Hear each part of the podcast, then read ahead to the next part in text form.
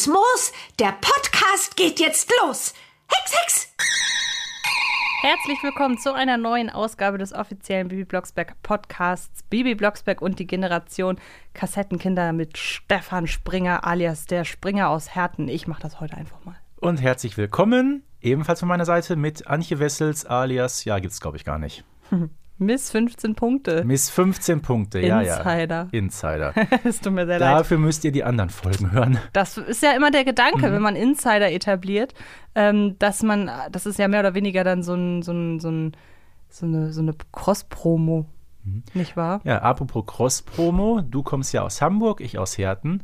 Wir sind aber heute in Berlin. Ja, wir sitzen uns gegenüber. Das ist jetzt bereits die dritte Folge, die wir heute aufnehmen und wir haben großen Spaß Mhm. dabei. Und wir haben gerade Mittag gegessen, also wir sind richtig gestärkt. Und ähm, ja, wir reden heute über eine Folge, die es bereits seit vielen, vielen Jahren gibt, nämlich seit dem Jahr 1988. Und wir haben sie in unseren Podcast-Ausgaben schon mehrfach gestreift. Unter anderem hatte sie einen entscheidenden oder war sie entscheidender Bestandteil unseres Interviews mit Elfie Donnelly. Es geht um Folge 39 mit dem Titel Unverhofftes Wiedersehen. Ich glaube, die Folge kennt eigentlich jeder, oder? Das würde ich auch sagen. Und sie gilt ja, glaube ich, ähm, somit auch als eine der besten. Also würde ich mal, ich kann mich nicht mehr erinnern, ob sie tatsächlich bei unseren Top-Folgen dabei war beim Spotify-Ranking. Ich meine nicht. Aber das ist ja auch, finde ich, verständlich, weil ich würde behaupten, wir erachten sie zwar genau wie etwa Bibis neue Freundin als eine der besten Folgen, aber es ist keine, die man allzu oft hört. Wobei ich unverhofftes Wiedersehen häufiger höre als Bibis neue Freundin. Das muss ich auch sagen. Hm, weiß ich nicht genau. Also ich höre beide recht häufig und ich muss gestehen, in den Top 10 ist die Folge bei mir nicht, aber sie ist auch nicht weit davon entfernt, weil wir müssen uns bei einer Sache im Klaren sein, das können wir hier schon mal spoilern. Die Folge, mit der wir uns heute befassen, ist vielleicht ja noch eine Spur ernster als die mit Moni. Ja, ich glaube, es kommt so ein bisschen auf die Perspektive an und vielleicht auch, so doof das klingt, auf die Lebenserfahrung, die man hat. Ähm, sie hat auf jeden Fall eine Szene, die nicht humoristisch aufgebrochen wird. Ja. Und da muss man ja sagen, auch wenn es bei Bibis neue Freundin relativ lange dauert, ähm, da hat selbst Bibis neue Freundin unverhofftes Wiedersehen etwas voraus in Sachen, wie gesagt, Aufbrechen einer sehr, sehr ernsten Situation durch entweder Hexerei oder eine gewisse Form von Erleichterung, Komik vielleicht sogar. Also wir werden später zu der Szene kommen, Stichwort Tante Luisa weint. Die wird nicht humoristisch, emotional, Nein, positiv aufgebrochen. Überhaupt nicht. Und wo du jetzt schon bei der weinenden Tante Luisa bist, im Laufe von vielen Jahren und Jahrzehnten, die die Folge schon auf dem Buckel hat, ist natürlich auch das Cover immer wieder modernisiert worden. Wenn wir uns mal die Erstausgabe ansehen, äh, wie gesagt, 1988, übrigens, das ist die einzige Illustration, wo Bibi mit blauen Augen dargestellt wird. Also wer die Erstausgabe von 1988 hat, bitte einmal drauf gucken. Äh, danach sehen wir das so nie wieder in dieser Form. Und was auch ähm, beeindruckend ist, ist das Motiv, was abgebildet ist. Wir sehen nämlich ähm, Bibi, wie sie die auf einem Stuhl sitzende, weinende Tante Luisa tröstet. Die Szene kommt ja in der Folge so gar nicht vor und ich Ja. finde auch, dass sie ja so ein bisschen die Erwartungen an die Folge verzerrt auch. Äh, das ist so und deshalb hat man das Cover ja auch geändert. Und heute sehen wir eben ähm, eine sehr, sehr bekannte Szene, eben wie Tante Luisa Bibi regelrecht ankeift. Und auf die CD hat es auch ihr Hund geschafft, auf Mhm. die Kassette nicht. Weil die Muss man ja wirklich sagen. Oh. Der ist abgeschnitten auf der Hörspielkassette. armer Waldi. Ja, armer Waldi. Ähm, dann lass Oder anders ausgedrückt, Oh nein! doch, Ja, genau. Ähm, wir haben sehr, sehr viele Stimmen hier. Mhm. Insgesamt 14.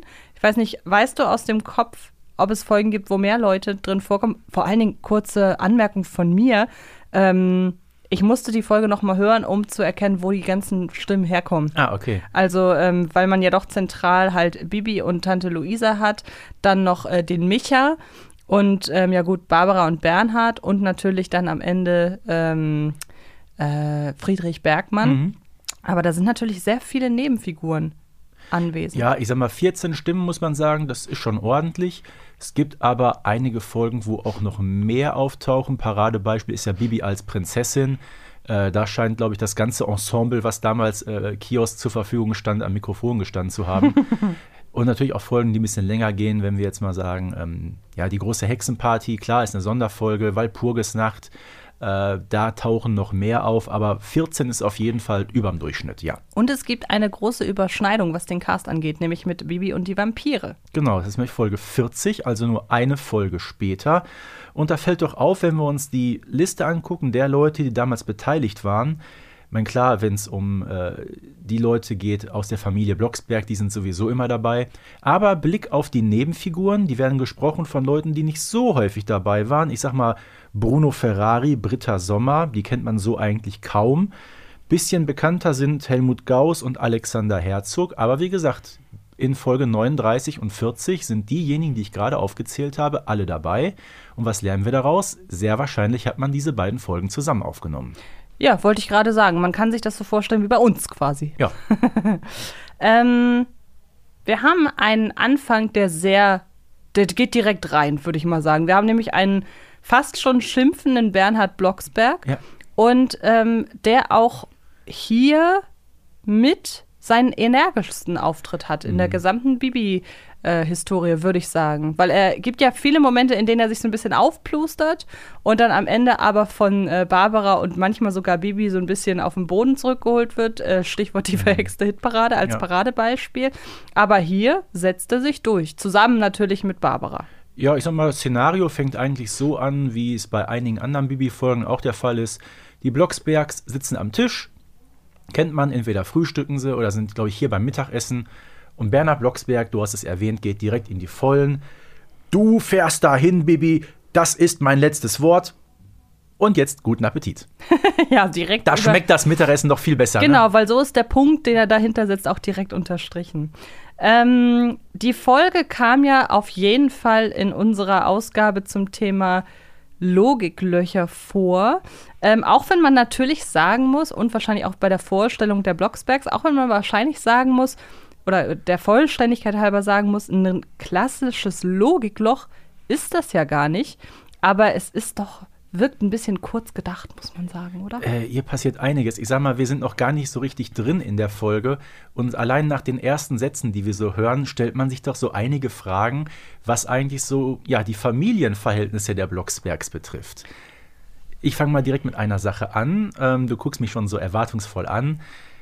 Der Name der Familie, Blocksberg. Wo kommt der denn eigentlich her? Naja, er kommt aus dem Hexischen. Er ist Denkt ja angelehnt, ne? er ist ja angelehnt an den Blocksberg und ähm, die meisten Hexen in der Hexenschwesternschaft haben ja alle Namen, die etwas Hexisches oder Magisches Mhm. beinhalten, was man damit assoziiert.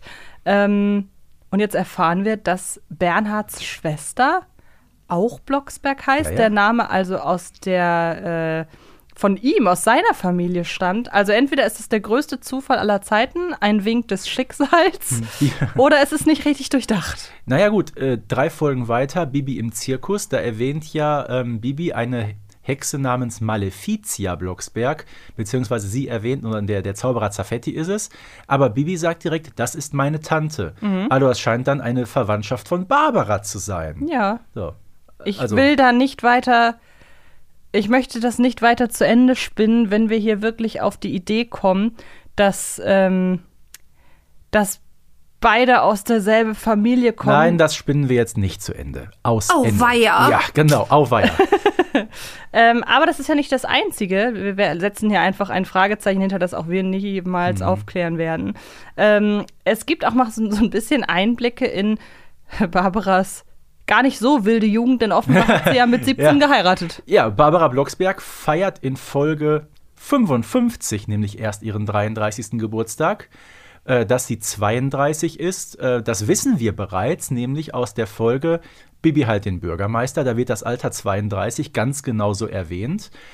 Ja, und jetzt hören wir, sie und Bernhard sind bereits seit 15 Jahren verheiratet.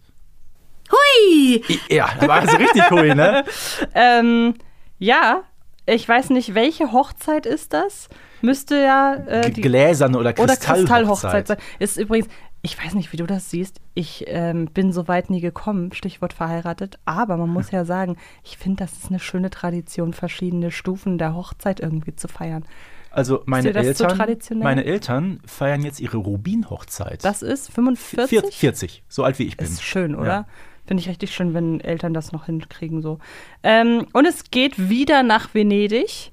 Ähm, denn offenbar waren sie da auch auf ihrer Hochzeitsreise. Schönes Ja. Ziel übrigens. Ähm, und da soll Bibi natürlich nicht mit hin. Ich finde es sehr, sehr lustig, dass es kurz die Diskussion darüber gibt, ob Bibi mitkommt. und Barbara dann halt erklärt, äh, dass es nicht besonders attraktiv ist, seine pubertierende Tochter, sie sagt das Wort pubertierend nicht, aber so meint sie es ja, ähm, mitzunehmen auf den Hochzeitstag. Und Bibi so schön, aber ich störe euch doch nicht. Ähm, Finde ich sehr, sehr amüsant. Und ähm, Vor allem, ich habe gerade noch mal geguckt, weißt du, wie die, der 15. Hochzeitstag auch bezeichnet wird? na, Als Lumpenhochzeit. Keine Ahnung, wo das herkommt. da aber, fragt man sich manchmal. Äh, ja. Wir haben, ihr hört es schon, wir haben endlich ein richtig gutes Nippelboard. Ja. Wir haben die Möglichkeit, ganz, ganz viele äh, passend zur Situation äh, existierende Geräusche einzublenden. Ach, ich dachte freu ja, so. zur 50. Hochzeit, äh, 15. Hochzeitstag besuchen die wenigstens mal Boris an der Nordsee, aber es Nein. geht dann doch in den Süden nach Venedig. Genau, und für Bibi geht's auch in den Süden, nämlich nach München. Ja, und da sind wir schon beim Punkt. Ähm, wir kennen das aus dem Blocksberg-Universum. Da wird immer sehr, sehr viel erwähnt an Orten, an Landschaften. Aber so auf der Landkarte tauchen die eigentlich nicht auf. Und hier haben wir schon sowohl mit Venedig als auch mit München Und später mit Hamburg? und später mit Hamburg, ganz genau. Äh, Und das ist ja nicht das Einzige. Äh, So im Lauf der Folge kommt so einiges zusammen. Aber wir merken schon hier, oha, hier hat man sich wirklich gut vorbereitet. Hui! Ja, aber hui, ohne Ende. Ähm, Und nochmal auf das Alter zurückzukommen. Wir wissen nicht, wie alt Bernhard ist. Aber ich sag mal so, der kann ja nicht viel älter sein als Barbara. Sagen wir mal, Bernhard ist 35. So, und jetzt geht's eben zu Tante Luisa. Äh, Sie ist 20 Jahre älter. Das ist per se. Ist das machbar? Hätte ich jetzt was gesagt. Ähm, aber Ja. kennst du tatsächlich Geschwisterpaare mit so großem Altersunterschied? Ich Äh, tatsächlich ja, nicht. doch, äh, bei meiner Oma war das so. Die, Ah, okay. die, äh, von der ältesten bis zur jüngsten waren genau 20 Jahre Unterschied. Wow, krass. Also wie gesagt, das gibt's, ist aber ungewöhnlich. Ja. Ähm, und man muss da sagen, ich finde die Besetzung der Sprecher und Sprecherinnen hier, äh, klar, wir brauchen nicht über den Stammsprecher Mhm. von Bernhard Blocksberg reden, aber auch hier ist es ja immer interessant, dass man akustisch eine Altersstufe trifft, weil gerade bei Synchronsprechern, Stichwort Susanna Bonas-Sewitsch spricht eine 13-Jährige. Ja, ja. Ähm, aber es ist sehr gut getroffen hier. Die 20 Jahre Altersunterschied, finde ich, hört man. Äh, das hört man. Sag ich mal, die Sprecherin von Tante Luisa, wir kommen gleich zu ihr, war jetzt nicht viel älter als Guido Weber, ähm, aber sie hört sich natürlich älter an, keine Genau. Frage. Und wie gesagt, 20 Jahre älter heißt Bernhard ist 35, Tante Luisa ist also in den Mit-50ern. Und ähm, wir wissen aber auch, wo lebt Boris jetzt? Bei den Großeltern Blocksberg, heißt bei den Eltern von Bernhard und somit auch Luisa. Und wenn Luisa Mitte 50 ist, dann müssten die Großeltern ja schon auf die 80 ungefähr zugehen. Und da haben sie den kleinen Bo äh, Boris hingeschickt? Vor allen Dingen ist Luisa eingeweiht. Ja, ja. Oh mein Gott. Naja, wie dem auch sei. Hier tun sie gerade Abgründe auf, ne? Auf jeden Fall. Äh, wie dem auch sei, wir erfahren vor allen Dingen, dass München von Neustadt ungefähr 500 Kilometer entfernt ist. Und das lässt sich natürlich dann so ein bisschen eingrenzen, oder dann, damit lässt sich Neustadt, wo ja die immerwährende Frage im Raum steht, welches Neustadt jetzt eigentlich gemeint ist, ungefähr eingrenzen, so in den Bereich Magdeburg, Kassel, Koblenz. Also so nördlich ist das gar nicht. Nee, und wenn wir sagen, äh, die Neustadt, das Neustadt der, des Ursprungs, eher so Richtung Berlin haben wir es ja verordnet, kann nicht sein, Berlin ist weiter.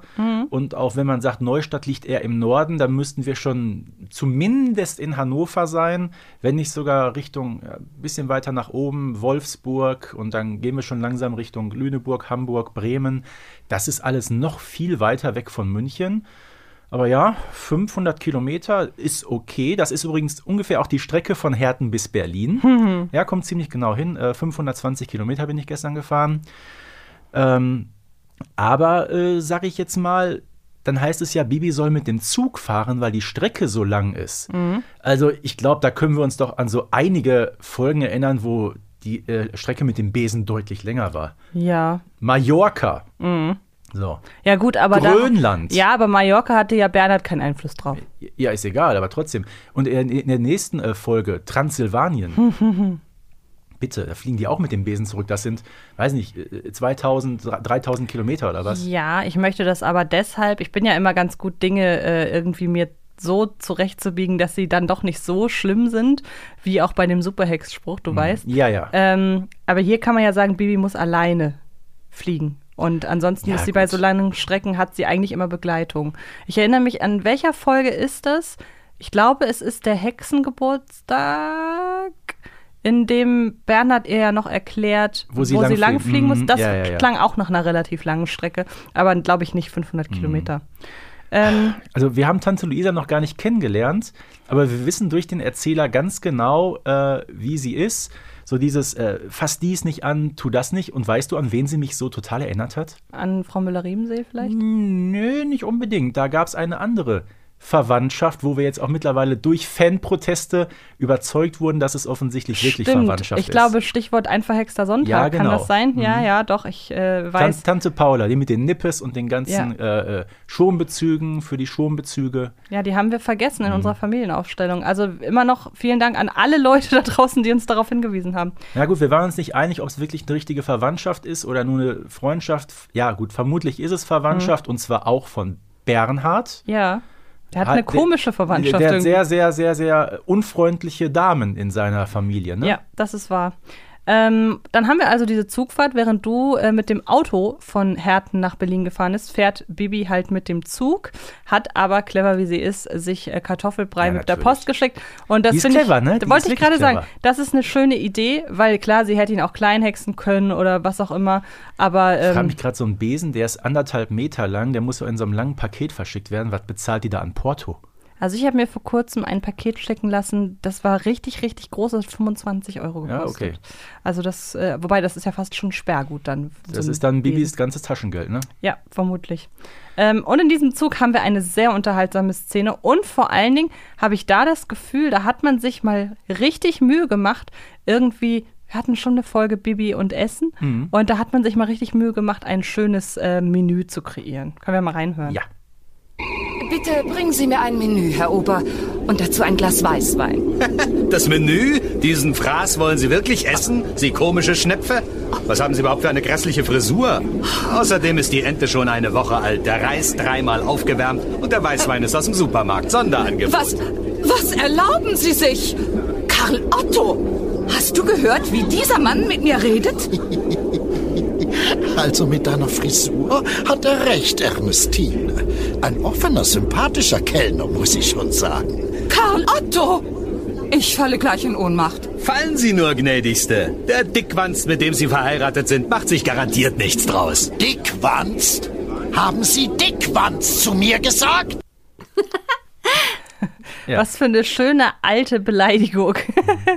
ähm, Komische Schnepfe, auch geil, ne? Ja, aber gleichzeitig irgendwie auch so harmlos und süß. Aber man kann sich in den zu, zum damaligen Zeitpunkt vorstellen, das ist schon ganz schön derb. Ja gut, Bibi ist natürlich auf der Zugfahrt auch ein bisschen gelangweilt Mhm. und dann wollte die, der Kellner noch ein, so ein Menü andrehen, was sie gar nicht wollte. Stimmt. Ja, und dann hat sie sich die Situation mal lustig gehext. Ente mit Orangen und Safranreis. Lecker, ne? Sie will eigentlich nur Pommeswürstchen Ja. und eine Cola. Ja. Ähm, nee, aber was ich äh, hier so lustig finde, ist, wenn man sich mal vor Augen führt, das, was der äh, Kellner sagt, das stimmt wahrscheinlich. Ja, ja. Dass der Rei also wir reden von einem Bordrestaurant im Zug.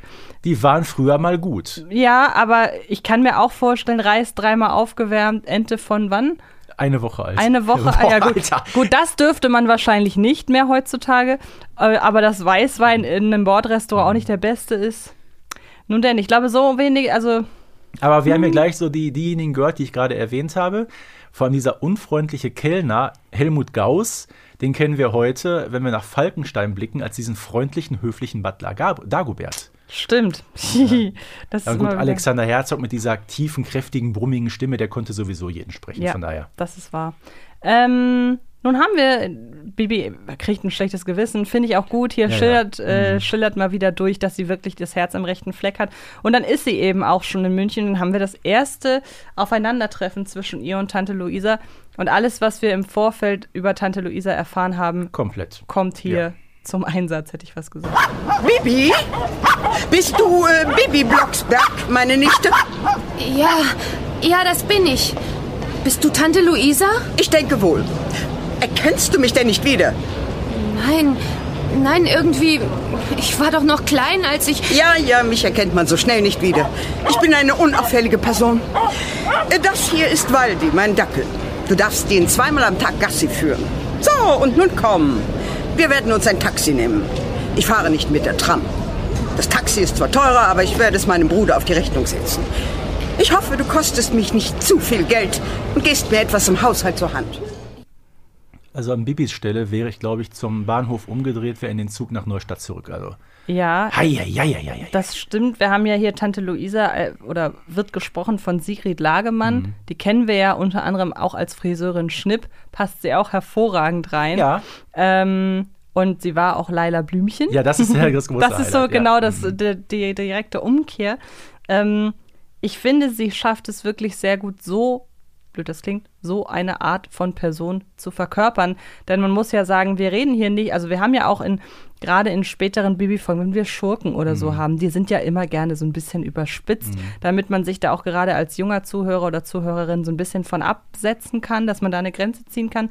Aber so eine Person wie Tante Luisa gibt's im echten Leben. So, Ja. oder diese Art Mensch gibt's. Und ich finde aber schon, dass es, wenn man erwachsen ist, dass man auch die Tragik in ihrer Selbstbeschreibung hört. Also dieses, ich, mich erkennt man so schnell nicht wieder, ich bin Mhm. eine unauffällige Person. Ähm, ja, das ist ein sehr trauriges Eingeständnis. Ich Ja, erinnere mich noch, ich habe mein so ein erstes Zugeständnis, dass man sich aus dem gesellschaftlichen Ja. Leben abgekapselt zurückgezogen hat, ne? Genau, ich erinnere mich noch, ich habe meinen ersten Freund, glaube ich, durch den Satz auf mich aufmerksam gemacht, dass ich meinte, mich vergisst man nicht so schnell. also das genaue Gegenteil. Aber wie gesagt, ja, sie ist direkt da als Antisympathin. Aber wie gesagt, man merkt sofort, da steckt viel mehr hinter, auch wenn es vielleicht, und da muss ich sagen, es ist nicht dieser typische, äh, diese typische Charakterisierung, harte Schale, weicher Kern. Nein, Hm. Nein, nein. harte Schale, Noch härter. Eingefrorener ja. Kern. Ja, ja, so, so aus Blei, ne? genau. Ja, also wie gesagt, äh, oh, da kriegt man echt Schüttelfrost. Also Sigrid Lagemann, muss man sagen, zum damaligen Zeitpunkt 63 Jahre alt, also ein bisschen älter als die Person, die sie spricht. Übrigens 1992, also nur vier Jahre nach der ähm, Aufnahme gestorben. Sehr früh. Lebt also schon mehr als 30 Jahre nicht mehr. Weißt du warum? Nee. Okay, ist ja leider ein sehr frühes Alter mittlerweile. Ja. Ähm, ja, möge sie in Frieden ruhen. Ähm, dann treffen, trifft Bibi aber glücklicherweise auf eine Person, die es ihr ein bisschen erträglich macht in Ja, München. genau. Und ähm, da habe ich erst von erfahren, als ich deine Notizen gelesen Mhm. habe, dass es ein, dass es kein richtiger Dialekt ist im Sinne von die, der Synchronsprecher ist wirklich süddeutsch, sondern Ja, ja. er mimt das und das ist wirklich ein sehr guter süddeutscher Dialekt, denn wenn Synchronsprecherinnen und Synchronsprecher Dialekte nachmachen müssen, weil sie es selbst nicht sprechen, das geht ganz oft schief. Ja, ja, das- Aber hier ist es wirklich auf, äh, ja, trifft den Nagel auf den Kopf. Was hast du? Mensch, du kannst vielleicht angeben. Bist du neu hier? Gerade angekommen. Aber Gott sei Dank bleibe ich nur eine Woche. Ich bin zu Besuch bei Tante Luisa. Luisa Blocksberg, der Schrecken der Straße? Die sieht ja mal aus, als hätte sie Pfund Zitronen gegessen, mindestens. Wenn wir auf dem Hof spielen, schüttet's manchmal kaltes Wasser auf uns runter.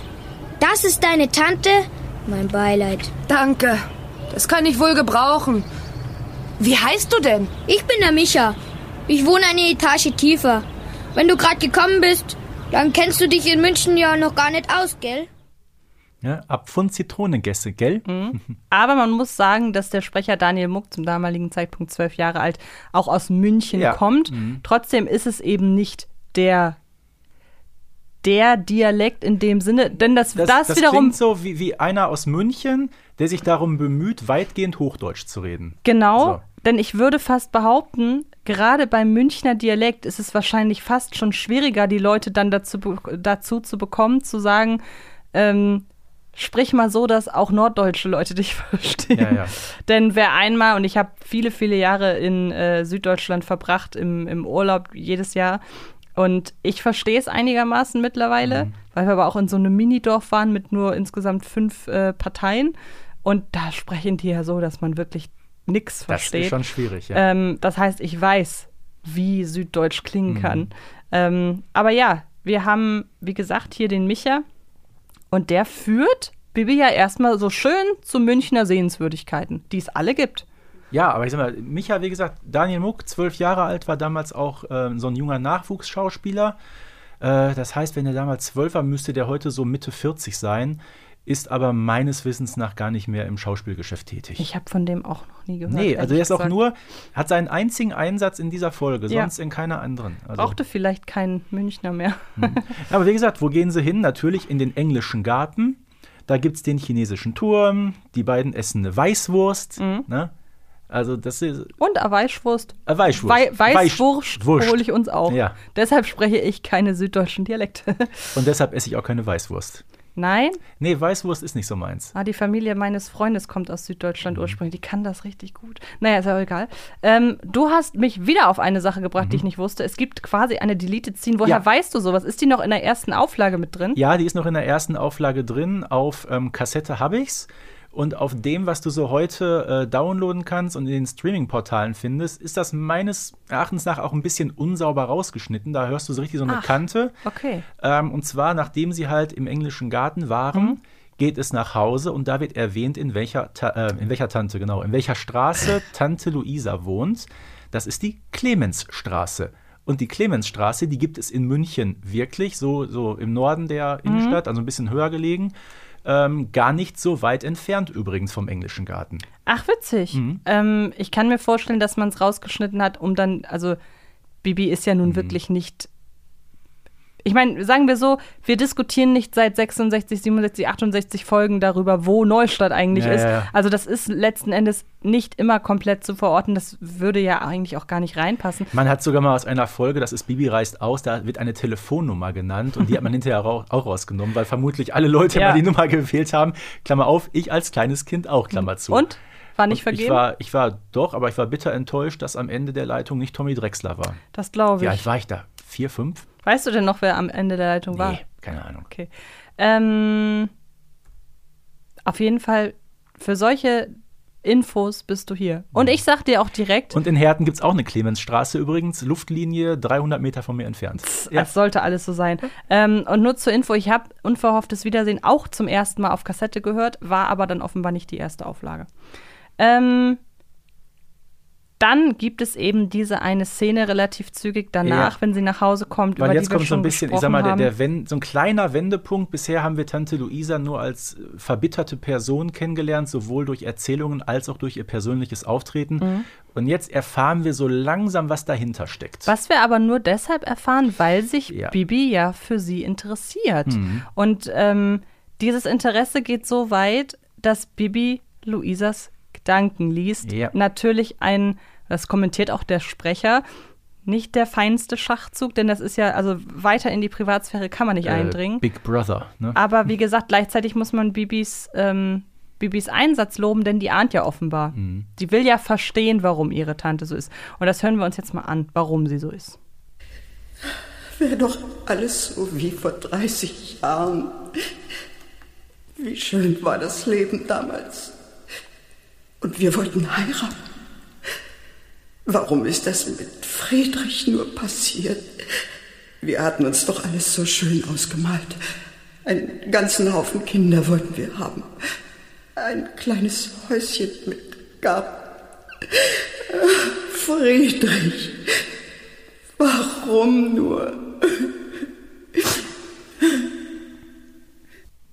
Puh. Ja, und jetzt, wie gesagt, dauert es relativ, also für Bibi Blocksberg-Verhältnis dauert es relativ lange, bis das aufgebrochen wird, habe ich ja. Ja. schon gesagt. Denn Bibi kommentiert es und so nach dem Motto, ah, okay, jetzt weiß ich Bescheid, der Erzähler kommentiert es. Und dann wird diese Szene so stehen gelassen. Der nächste Bruch ist dann wirklich ein kompletter Szenenwechsel. Neuer Ja. Tag, äh, neuer Ort, also Zurück alles- zur Tagesordnung, ne? ja, genau. Aber ähm, wie gesagt, die Szene an sich, also das kennt man ja gerade, was woran ja zum, äh, wofür ja zum Beispiel die Marvel-Filme sehr gerne kritisiert werden, dass sie ernste Szenen sehr gerne mit so einem lockeren One-Liner irgendwie beenden, sodass sich Emotionen gar nicht richtig entfalten können. Und ähm, ganz so krass ist es bei Baby Blocksberg jetzt nie, weil so, so arg emotionale Ja, Szenen ja. wir sehr selten haben. Aber das wird hier nicht gemacht. Es gibt kein, keine Ahnung, es hätte ja schon gereicht, Bibi irgendwie sagen zu mal gucken, was wir da machen können. Mhm. Sowas gibt's auch nicht. Nee, es wird nicht aufgelöst, gar nichts. Bibi bleibt völlig baff zurück. Genauso baff, glaube ich, äh, bin ich da zurückgeblieben, als ich das zum ersten Mal gehört habe. Ja. Aber wie gesagt, es gibt ja dann den Wechsel und das ist dann auch, finde ich, die einzige Szene, die wirklich so ein bisschen Humor beinhaltet im Sinne oder ein bisschen, wie du sagst, Tagesordnung. Und ja gut, wir haben die fliegenden Hunde beim Gut, wir ersten. wissen natürlich erstmal, Bibi hat natürlich ihren Besen per Post geschickt. Genau. Der ist mittlerweile in München angekommen. Sie holt den ab und lädt den Micha zu einer kleinen Spritztour ein. Und dann kommt das, was ich gerade eingangs erwähnt habe. Hier wieder ganz detailgetreu vorgegangen. Ich zitiere mal, wo die überall hinfliegen. Frauenkirche, Isar, Oktoberfestwiese, Starnberger See. Das sind ja alles, Ja. Ne, das gibt's ja alles wirklich. Genau. Und sie verhext das Glockenspiel. Ja, also und, sie vergreift äh, sich an einem Wahrzeichen Münchens. Man muss sagen, das Glockenspiel ist ja wirklich äh, berühmt. Ähm, und was Bibi daraus macht, ich glaube, wir hören uns das einfach mal an und kommentieren das anschließend. Ja.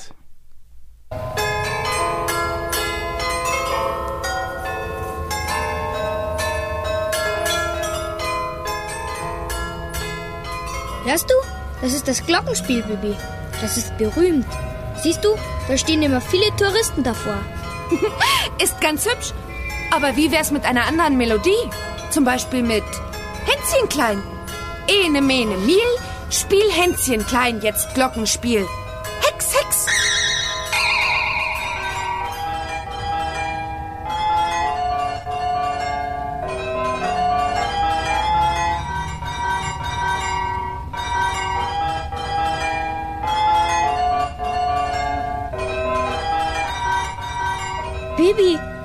Die Leute. Die kommen ja ganz durcheinander. Also ganz ehrlich, Oh, weia. Ja, ich finde es übrigens wahnsinnig witzig, wie einem die Erinnerung einen Streich spielt. Ich höre die Folge, ist eine der von mir öfter gehörten und ich hatte gerade im Kopf, jetzt kommt äh, alle meine Entchen. Crazy. Genau, das ist so ein bisschen, da kann man mal durchatmen und äh, wir ahnen aber schon, es geht ja wieder zurück zu Tante Luisa. aber noch mal ganz ehrlich, das klang doch schrecklich, oder? Dieses Hänschen klein. Vor allem vorher dieses wunderschöne Glockenspiel und dann, Ja. äh, sie will es lustig machen. Nein, sie macht es einfach schrecklich. Generell, Stichwort, sie will es lustig machen. Dadurch, dass sie ja weiß, was mit Tante Luisa jetzt wirklich ist, ist sie ja zu Beginn des neuen Tages auch, der Erzähler sagt es besonders lieb zu ihr. Sie macht ihr Frühstück. Das überrumpelt Tante Luisa richtig, aber deshalb ist sie ihr ja einigermaßen wohlgesonnen, wenn sie wieder heimkommt, weil sie ja auch wirklich sagt, ich habe ja gesehen, du hast es heute Morgen mit dem Frühstück gut gemeint. Und dann verscherzt sich das Bibi direkt wieder mit ihr. Aber ja, das, war, ist das war vorher schon. Ähm, sie hat sie ja so angemault, weil sie in den Privatsachen rumgeschnüffelt hat. Und das führt ja in der Tat zu einem richtigen Donnerwetter. Ja. Weil Bibi, ähm, ja, sie möchte der Sache jetzt natürlich auf die Spur gehen. Sie wird so ein bisschen jetzt zum Justus Jonas von Neustadt, sag Ja. ich mal. Ähm, ja, und sie guckt nach, was kann man denn jetzt machen und was ist überhaupt los? Und dann durchwühlt sie eben ähm, die Schubladen von Tante Luisa, als sie noch nicht da ist oder im Nebenzimmer schläft oder was auch immer. Und findet dann wirklich ähm, Hinweise darauf, was passiert ist. Ähm, Zeitungsausschnitte, alte Fotos, Berichte. Explizit findet sie dann auch Berichte über ein Schiffsunglück von, jetzt kommt's, 1957. Das heißt, ähm, das ist 30 Jahre her. Wir sind jetzt 1987, 88, wo die Folge aufgenommen, veröffentlicht wurde. Also da hat man zumindest zeitlich von der Abfolge her wirklich gut aufgepasst. Wenn wir gucken, 1957, da ist meine Mutter geboren. Also zum Verständnis, dass man weiß, wie lange das her ist. Ja. Ähm, heute sind das 66 Jahre, um Gottes Willen. Ja, und äh, während sie da eben, wobei, sie sagt 1957, da war ich noch gar nicht auf der Welt, noch lange nicht. Susanna Bonasewicz ist 1955 geboren. Auch schön. Ja. Die richtige Bibi war zu dem Zeitpunkt also schon auf der Welt. Genau, aber jetzt kommt eben die richtige Tante Luisa, die sie nämlich erwischt. Und jetzt gibt Casalla, und zwar richtig. Ja. Bibi, Bibi, bleibst Tante Luisa. Was stöberst du da in meinen Sachen? Nein! Lass die Finger davon! Geh weg! Raus mit dir! Ich will dich nicht mehr sehen! Oh, Friedrich! Bibi, gib das Foto sofort her. Aber Tante Luisa, ich wollte doch nur... Oh, aus meinen Augen, aus meinen Augen, sag ich, in Fahrt mit dir. Lass dich heute Nachmittag nicht wieder blicken. Und ich sag mal so, ihre Reaktion ist gerechtfertigt. Und zwar unabhängig davon, wie streng die ist, aber sie weiß ja nun mal nichts Ja. von Bibis positiv. Also selbst, und selbst wenn sie von Bibis positiver Intention wüsste, Mhm. was Bibi hier macht, ist übergriffig. Äh, das ist übergriffig auch. Das heißt ja mal, der Mittel heiligt den Zweck oder heiligt den Zweck auch nicht. Ja, Bibi Ähm, mit 13 ja. Jahren wird wahrscheinlich den Zweck übers Mittel gestellt haben. Und das ist, finde ich, auch eine Entscheidung, die für eine 13-Jährige authentisch ist, aber ja, trotzdem. und ich hätte es auch nicht gerne, ich als, äh, sag mal, wenn ich eine gestandene Persönlichkeit bin und äh, kommt wirklich eine 13-Jährige und ich habe da wirklich dieses tiefe Schicksal in mir drin und die durchwühlt da alles, äh, wäre mir auch sehr, sehr sauer aufgestoßen. Wobei ich weiß nicht, ob man dann die 13-Jährige einfach so rausschmeißt in einer Stadt, in der sie sich nicht auskennt. Hm, vielleicht naja, ein sie bisschen sagt überzogen. ja heute Nachmittag. Ja, gut. Ähm, und sie sagt ja auch nur, lass dich nicht blicken, reicht ja auch, wenn sie auf ihr Zimmer Mhm. Ja, geht. War vielleicht von beiden keine Glanzleistung. aber- Ja, das stimmt. Ähm, übrigens sollten wir, wir haben schon äh, Elfie Donnelly erwähnt Mhm. ähm, und wir sollten vielleicht noch mal auf das, äh, auf das Interview oder auf die Folge mit dem Interview mit ihr verweisen, denn es muss ja ein, oder wir haben uns damals gedacht, es muss ja einen Grund haben, dass die Ja. Folge so detailreich ist und auch so, äh, was die Orte angeht, so detailliert ist.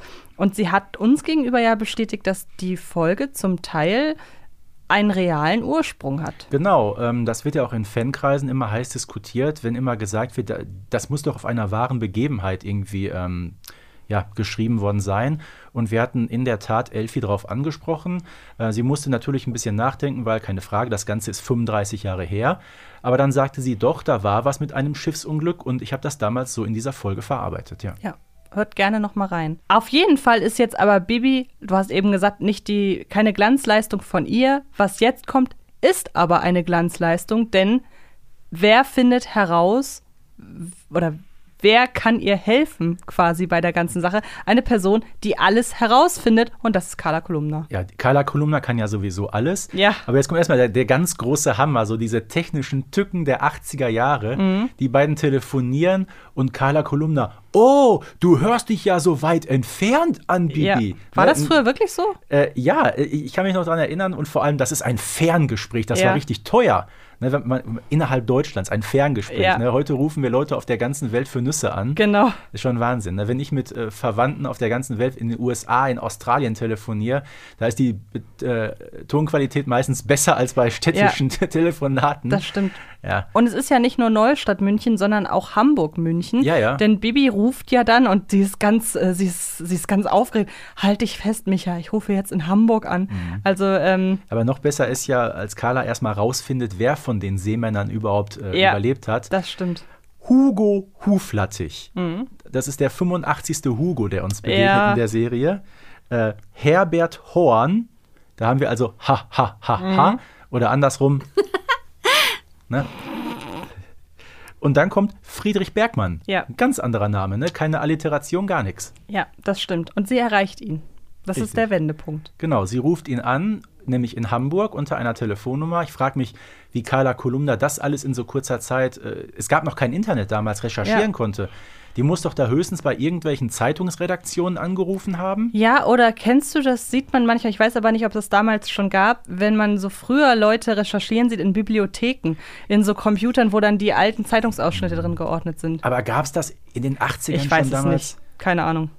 Also zumindest in Deutschland glaube ich eher nicht. Aber ich erinnere mich zum Beispiel gerade an S Kapitel 1 Mhm. und der spielt Anfang der 90er und da gab es das schon. Aber es ist halt auch S, also ich, ich erhebe da keine, keinen Anspruch auf Korrektheit. klar, man kann natürlich in Bibliotheken gehen, äh, ähm, Zeitungen durchforsten, aber das dauert ja alles Tage, Wochen, Monate. das ist wahr. Und hier geht das innerhalb von, weiß nicht, zwei Stunden. Andererseits, es ist natürlich schon ein großes Unglück. Also das muss man ja sagen. Und äh, ich Mhm. und glaube, auch hier sage ich jetzt mal wieder, wie erreichen Sie den? Ja, vermutlich eine, eine Nummer, die im Telefonbuch stand. Und ich weiß nicht, ob du das noch kennst aus deiner Kindheit. Ich weiß das noch. Wenn man früher, sage ich mal, in die äh, Poststellen gegangen ist, da gab es diese riesengroßen Mhm. Ja, Telefonbücher kenn von allen Städten Ja. und auch von Hamburg. Und da hätte auch mal Tante Luisa reingucken können. Eigentlich Friedrich schon. Bergmann, aber ja, da möchte ich aber kurz einlenken. Ja. Ich erinnere mich daran, dass ich vor einigen Jahren eine ganz alte Freundin irgendwann mal wieder getroffen habe und wir haben dann Nummern ausgetauscht und festgestellt, warum haben wir uns eigentlich nie mal versucht, auf der alten Nummer zu erreichen. ja. Kommt man manchmal einfach Gut, da nicht muss man drauf. sagen, äh, jetzt denke ich gerade nach, Tante Luisa konnte nicht wissen, dass er in Hamburg lebt, weil Klar. er erst nach dem Schiffsunglück dorthin kam. Das, Das erfahren wir stimmt. durch Carla. Äh, Tante Luisa ist ja damals in ein so schweres Loch gefallen, dass sie für ein paar Jahre nach Frankreich gezogen ist übrigens. Ja, Drei Jahre in Frankreich. drei Mhm. ja. Jahre in Frankreich hat sie gelebt. Ja. Ja, und äh, Friedrich Bergmann, gesprochen von Horst Pinot. Mhm, und genau. der ist kein Norddeutscher. nein, sondern Berliner. Und er Genau. macht das, was auch der Sprecher von Micha macht, sehr, sehr überzeugend, einen Dialekt sprechen. aber wirklich so aus vollstem Herzen. Ne? Auch, mit, Wirklich. auch so mit dieser. Und ich kann das beurteilen ja, als Hamburgerin. Jahrgang 36, äh, der lebt noch. Wahnsinn. Das ist echt, das ist ja der Hammer. Ne, übrigens äh, damals auch ein sehr, sehr viel beschäftigter Schauspieler. Spricht aber wahrscheinlich nicht mehr in dem Alter, oder? Ob er es heute noch macht, weiß ich nicht. Keine Ahnung. Naja. Ja gut, aber jetzt kommt das nächste. Das ist natürlich eine Zwickmühle für Ja. Bibi, weil sie weiß ja, was für ein großartiges Ende diese ganze, der ganze Besuch in München nehmen wird. Aber jemandem wie Tante Luisa anzukündigen, wir kriegen Besuch und wir sagen dir nicht von wem, Ja, das ist ähm, Vor allem nach der Aktion vom, vom Vortag, ne? Also, Ja. Naja, schon übel. Ja, und dann sagt Tante Luisa, na gut, dann geh wenigstens Kuchen kaufen, ne? Weil wir können den Gast ja nicht äh, ne? einfach Mhm. Ja. hier so und der kriegt nichts auf den Tisch. Ja, dann geht Bibi einkaufen, Kuchen. Was kauft sie natürlich auch? Zitat, Mohrenköpfe, Zitat Ende. Wurde das mittlerweile rausgeschnitten? Nein, es ist immer noch drin. Okay, das lassen wir so stehen. Ja. Und dann kommt vielleicht einer der schönsten Momente der Bibi Blocksberg-Geschichte, den wir jetzt mal so für sich stehen lassen. Frau Blocksberg? Äh, kommen Sie nur näher, äh, Herr. Äh, Herr. Aber. Bergmann. Friedrich Bergmann. Luisa. Ich. Kennst du mich nicht wieder? Friedrich. Be Be Bergmann. Friedrich. Friedrich. Luischen. Ach, komm in meine Arme. Lass dich küssen. Da geht einem das Herz auf. Wirklich, oder? ich habe auch Gänsehaut bei der Szene. Kann auch sein, es ist sehr kalt hier drin, vielleicht ist es auch das. Erpelfolie. Aber es ist ein wahnsinnig schöner Moment und ähm, man möchte eigentlich das sehen. So, äh, Ich meine, der Friedrich hat ja auch direkt Augen. die Beine in die Hand genommen, ist mit dem Flugzeug von Hamburg nach München. Äh, geht, glaube ich, relativ schnell. Wenn man halt ein Flugzeug bekommt, so last minute. stimmt, Ich weiß ja. nicht, wie die Flugverbindungen damals waren. Keine aber Ahnung. Es geht sowieso, wie gesagt, alles wirklich sehr, sehr, sehr, sehr rasend schnell. Ne? Aber zumindest bei der Sache mit Friedrich, dass der sofort alles in Bewegung setzt, Mhm. um seine verloren geglaubte Liebe des Lebens ja offenbar hier irgendwie zu Mhm. Er hat ja auch gesagt, er hat seitdem keine andere Frau mehr angesehen. Ja, das stimmt. Und daraufhin muss auch sofort geheiratet werden. Und ich finde das, Aber ich sag mal ganz ehrlich, äh, auch was Friedrich gesagt hat, ja, Luisa, die ist doch bestimmt nicht mehr unter den Lebenden. Hallo, die Frau ist Mitte 50, warum sollte die nicht mehr leben? ja, aber vielleicht hätte er, hat er gedacht, sonst hätte sie ja ihn vielleicht gesucht. Also es ist halt, keine Ahnung, vielleicht tröstet man sich auch darüber hinweg, wenn man den Kontakt verloren Mhm. Aber er hat. ist schon äh, stark, oder? Von, von Bibis Recherche bis äh, Friedrich steht hier bei Tante Luisa vor der Haustür. Das geht alles an einem Tag, ne? Ja, das stimmt, aber es gibt eine Sache, die dann auch sehr schnell geht, die ich aber verstehen kann, denn sie wollen sehr schnell heiraten. Ja, okay. Ich meine, äh, Sie hätten wahrscheinlich damals geheiratet sonst. ja, vermutlich äh, haben die jetzt schon ihren 30. Hochzeitstag. Ja. Grob. Und wann wird geheiratet? Am Freitag, den 13. Ja, super, ne? Ich hoffe sehr. Also viele nennen das ja auch, äh, für viele ist es ja auch ein Glückstag, so als äh, Rebellion gegen den vermeintlichen Pechtag. Aber ich habe da kein ähm, Problem mit, überhaupt nicht. Nö, ich auch nicht. Ich äh, hoffe nur sehr stark, dass das kein, dass das kein, äh, kein diabolischer Schlussscherz ist von, von Elfie Donnelly damals nach dem Motto, ich lasse sie am Freitag, den 13. heiraten. Ihr könnt euch selber denken, dass das schief geht. Ja. Äh, Glaube ich aber nicht. Folge 148, eine verhängnisvolle Scheidung. Ja, genau. Oh Gott. Oh Gott, oh Gott. Ja, wir sind uns einig, es ist eine Und herausragende Tante Folge. Luisa gibt das Haus in München auf und zieht bei den Blocksbergs ins Haus ein, wird wieder verbittert und mault Bibi den ganzen Tag an. Sie zieht zu Boris. Sie zieht zu Boris. genau, zu, zu ihren Eltern und zu ihrem Neffen. Genau. So. Eine herausragende Folge. Ich ja, glaub, definitiv. Das muss man wirklich sagen. Und du hast recht, wenn man das Ganze so ähm, nochmal Revue passieren lässt in diesem Detail, ja, du hast recht, vielleicht ist sie fast noch ernster als Mhm. Folge 10. Die ist noch erwachsener, finde ich. Auf jeden Fall. Ähm, vielleicht sogar die erwachsenste Folge. Ich würde dann tatsächlich noch Carla gibt nicht Mhm. auf daneben packen, die ihre Ja. Ernsthaftigkeit, äh, die ihre Erwachsenheit Ja, aber nicht über die Ernsthaftigkeit findet, sondern eher über die Thematik. Die Frage ist ja, als Grundschulkind begreifst du wirklich Die Tragweite nicht. Nein, überhaupt nicht. ne? Glaube ich auch nicht. Und Ja. deshalb ist das, glaube ich, auch eine Folge, die wächst mit den Jahren. Ja. Und deshalb ist es wahrscheinlich auch eine Folge, und jetzt schließe ich mal den Bogen ganz zum Anfang, die wahrscheinlich auch bei Spotify nicht auftaucht. Weil die für die jungen Leute nichts ist. Taucht die und- bei Spotify nicht auf? Wir hatten, nein, also auftauchen, wir hatten doch überlegt, so. bei den Top, äh, bei den Ja, Top klar, das Folgen, ist richtig. Bei den meistgehörten Folgen. Äh, als Kind mochte ich die Folge überhaupt nicht. nee, ich auch nicht. Ich habe ja fand, Hilfe, diese, diese schreiende äh, äh, Tante, Ja. da kriegt man ja Angst vor. absolut. Ne? Aber äh, was es so damit auf sich hat, das, da muss man, glaube ich, schon fast erwachsen sein, um das alles so realisieren zu können. Ja, das sehe ich genauso. Ja, wie gesagt, Fazit haben wir an dieser Stelle noch gezogen. Tolle Folge und äh, ja, schreibt uns gerne eure. Vor allem erstmal nicht nur vom Inhalt, vom Aufbau her, auch diese ganzen Details, ne? Mit, Ja. den, mit den Orten, sogar mit der expliziten Straße. Und auch wenn Gut, sie vielleicht war halt- das Zufall, das weiß ich nicht, aber. Äh, Und auch wenn sie da ja. über die Stadt fliegen. Ich bin ja wieder Ja. so der große Fan von durch Geräusche die Welt um äh, Bibi und ihre Freunde da herum lebendig machen und das funktioniert ja hervorragend. Ja, in dem Sinne kann ich nur sagen, im Grunde haben wir es. Genau. Damit Grüße an Erstmal- alle, egal ob Hamburg, München, Neustadt oder von Venedig, von wo. Schreibt uns mal, von wo ihr, wenn ihr außerhalb Deutschlands wohnt, diesen Podcast hört. richtig. Das will ich wissen. Am liebsten natürlich aus Herten. Genau, ne, außerhalb Deutschlands. Herten ist äh, ein eigenes Land. Okay, Haben wir gerade proklamiert. alles klar. Gut, ich sage Antje, Dankeschön Danke, Stefan. und bis bald. Und um es mit Bibi zu sagen, Ene Mene, Mickey Maus, diese Folge ist jetzt aus. Hex, Hex! Bibi Blocksberg und die Generation Kassettenkinder ist eine Produktion von 4000 Hertz für Kiddings.